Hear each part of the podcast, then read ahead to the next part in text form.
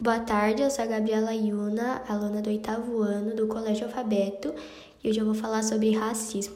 Racismo é um assunto delicado. Uma forma simples de definir o racismo seria preconceito e discriminação, uma coisa extremamente desnecessária.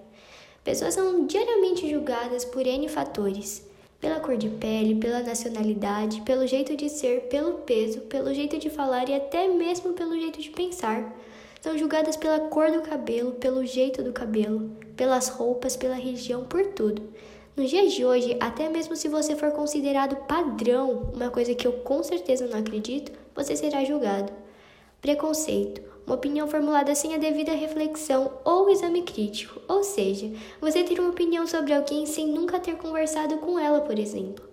Um exemplo infelizmente comum é pessoas julgarem outras por serem negras, e primeiro que isso é extremamente desnecessário.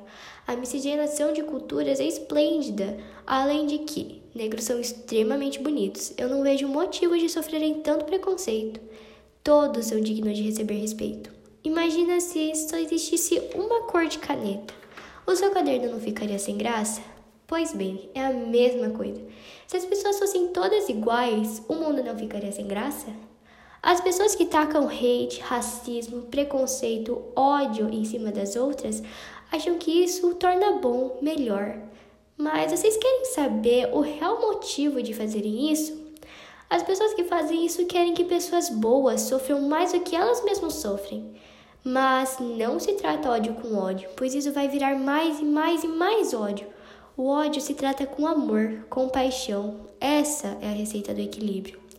O que eu queria falar com tudo isso é: antes de julgar alguém, tire suas conclusões de maneira justa, se coloque no lugar da pessoa, analise os dois lados, veja se sua consciência está tranquila, se não, você saberá quem está errado.